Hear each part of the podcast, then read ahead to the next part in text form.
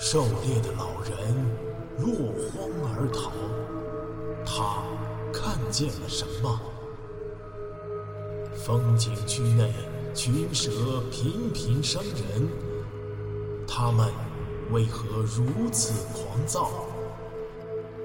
装备精良的科考队出现在这里，又是为何而来？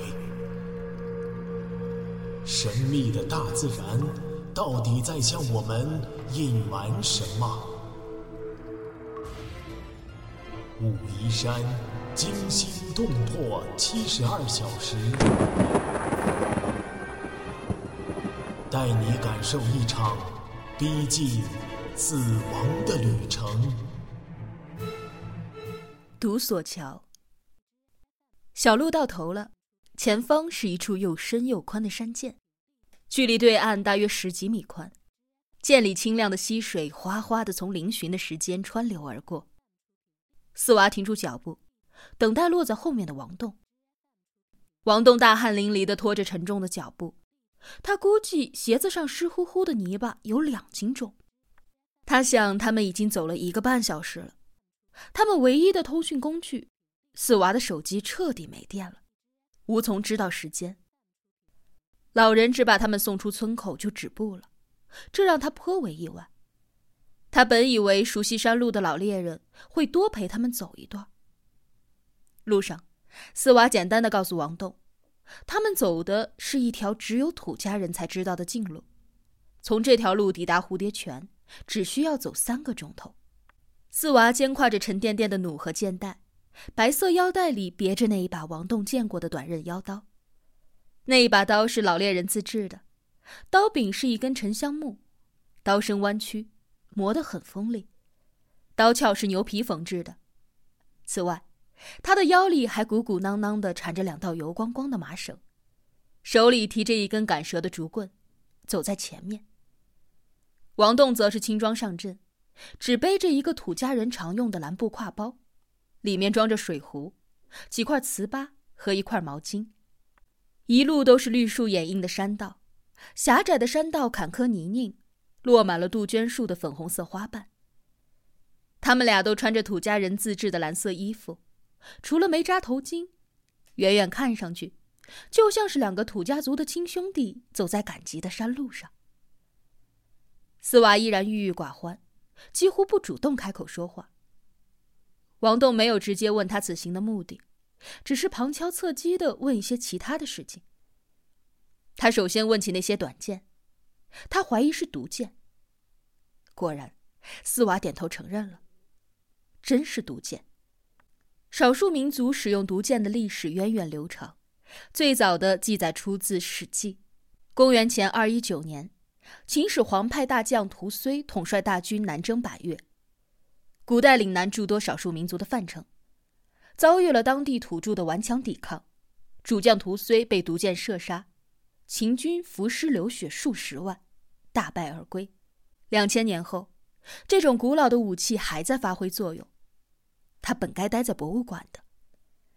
王栋不由得泛出一丝苦笑：人类的科技进步真的有吹嘘的那么飞速吗？说到制作毒箭的原材料，因其制造过程往往伴随着少数民族的种种禁忌和巫术活动，在古代一直蒙着神秘的色彩。但到了今天，已经不是秘密。王栋知道，熬制毒箭的毒汁多半来自于有毒的植物汁液或者是根茎，这其中，毒生物碱类植物如川乌、草乌、附子等的毒性最大。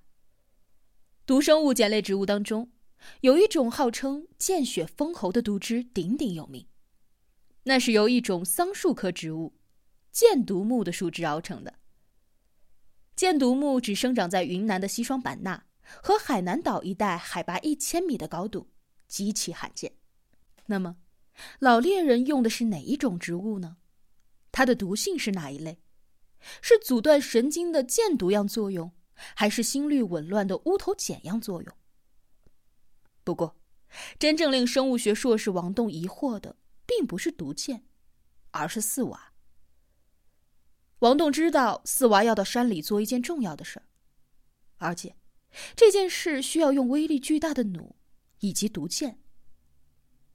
杀人，王栋立刻打消了这个一闪而过的凶险念头。他相信自己的眼光，四娃是一个朴实忠厚的农村小伙子，应该是去打猎，猎物应该很大吧？武陵山有什么大型猛兽？他猛地想到了那个蛇窟，心里打了个冷战。那些蛇可比什么猛兽都可怕。不过，这条路肯定不是他来时的路。四娃显然不是去杀蛇，而且用大弩远远的发射毒箭去杀蛇，那真不是个好主意。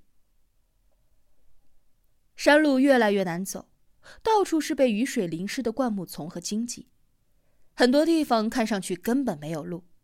天知道四娃为什么能够找到。他们并没有带老人的手绘地图。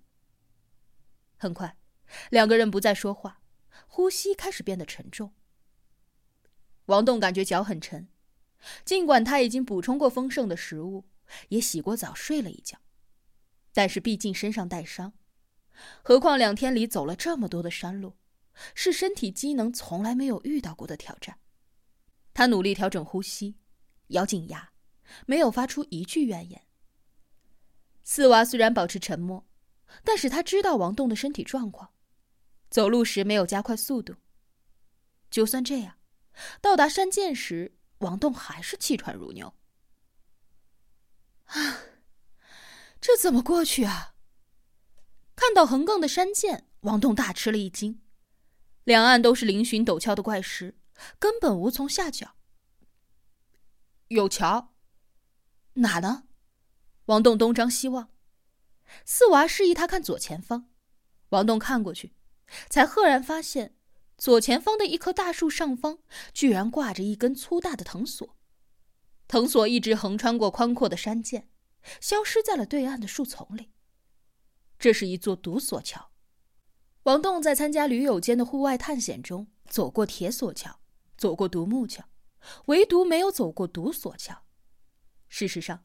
他只是从旅游杂志上知道，在怒江大峡谷地区存在这样的桥，行人用轮滑挂在一根铁索或者是藤索上，依靠自身重量的惯性划过汹涌的江面。老天，我肯定过不去。四娃看出了他的紧张，摇摇头说：“别害怕，很安全的。”他解开腰上的麻绳，一共是两条，他递给王栋一条。示意王栋看自己，接着攀上了那一棵大树的枝杈处，将麻绳挂在鸡蛋粗的索桥上，在腰上缠了两道，打了个结。王栋惊恐的发现，根本没有什么滑轮，就是靠这节麻绳系在腰上做保险。这么说，过这个独索桥要靠……四娃将双脚交叉着穿过索桥，倒挂着身体，双手交替攀着藤索。开始前进，索桥吃了重量，开始弯曲成了一个弧线。四娃背上的弩和箭袋垂到了屁股上，一晃一晃。在攀出几米之后，四娃冲他喊了一句：“等我过去之后，你再上来。这桥可吃不住两个人。”“不，我绝对不会上来。”王栋看着蜘蛛侠一样爬行的四娃，心里头砰砰乱跳。他低头看着山涧，心里盘算着能不能攀着岩壁下去。他随即绝望了，几乎是直叫：“不可能，想都别想！”蓝天的背景下，四娃的身影一点点变小，他已经快攀到对岸了，看起来并不怎么费力。过来吧！四娃的声音隔着山涧传来。他到了对岸，王栋涨红了脸，恶狠狠的低吼了一声。这是他在跆拳道对练时的开场动作。比起赛前礼节性的互相鞠躬，那个韩国教练显然更注重弟子们的勇气。他在一旁观战时，总是抱着膀子板着脸，一副“你们这群孬种”的不屑神态。直到有一次，王栋大吼一声，一记飞脚将他的脸部护具差一点震散，他才满意的露出了微笑。那个韩国教练的汉语不行。但会写中文的书法，王栋有一次请教他对战时的最大要领，他结结巴巴用中文说不清楚，一个礼拜，王栋再去练习时，教练送了一副书法字给王栋，上面墨迹饱满的写了两个工整的汉字：“无惧，无所畏惧。”王栋爬上树杈，按照四娃的样子将麻绳绕过索桥后系在腰上，用力打了两道死结。他觉得麻绳有点短，只能系在腰上两圈。他真的能够支撑住自己的体重吗？算了，不管了。他开始攀爬。刚开始是最难的，倒吊在空中，让他感到天旋地转。上面是湛蓝的天空，几片云彩。他努力不去想底下的景色，双手交替更换着。他在慢慢的移动，充当安全绳的麻绳很顺溜。他知道这是进过油的原因。索桥摇晃起来，似乎在往下沉。怎么了？一定是出了什么意外。王栋惊恐的停住了移动，感觉天旋地转，耳边已经能够听到溅水的汹涌声响。他的双脚不由自主的夹得更紧，两手死死的攥紧了粗糙的藤桥，心里绝望的祈祷：完了，绳子可千万别断呢。对岸传来了四娃的喊声：“快！”别停下来！他在催我。他没看到索桥在剧烈的晃动吗？王栋恼火极了，他觉得手臂很酸，扭头想去看对岸，却看不到，只能看到眼前的索桥。索桥呈现一个大大的角度。突然，王栋明白了，什么意外也没有发生，他已经到了索桥的中段，正好形成最大的弧度，摇晃是必然的。王栋鼓起力气，继续往前攀去。眼前的索桥角度越来越小，两只手臂也越来越酸。接着，一根树枝擦到了头上，他松了口气，到对岸了。从索桥上下来时，王栋手脚发软，他想一屁股坐在地上，但是系在腰上的麻绳阻止了这个动作。斯瓦走过来帮他解开了安全绳，淡淡的说了一句。我说很安全吧。王栋坐在地上大口喘气，四娃的话他根本不在乎。此刻他的心里洋溢着征服的喜悦。我做到了。歇好了吗？走。四娃迈开了脚步，他像《大话西游》里最后出现的唐僧一样，一句废话没有。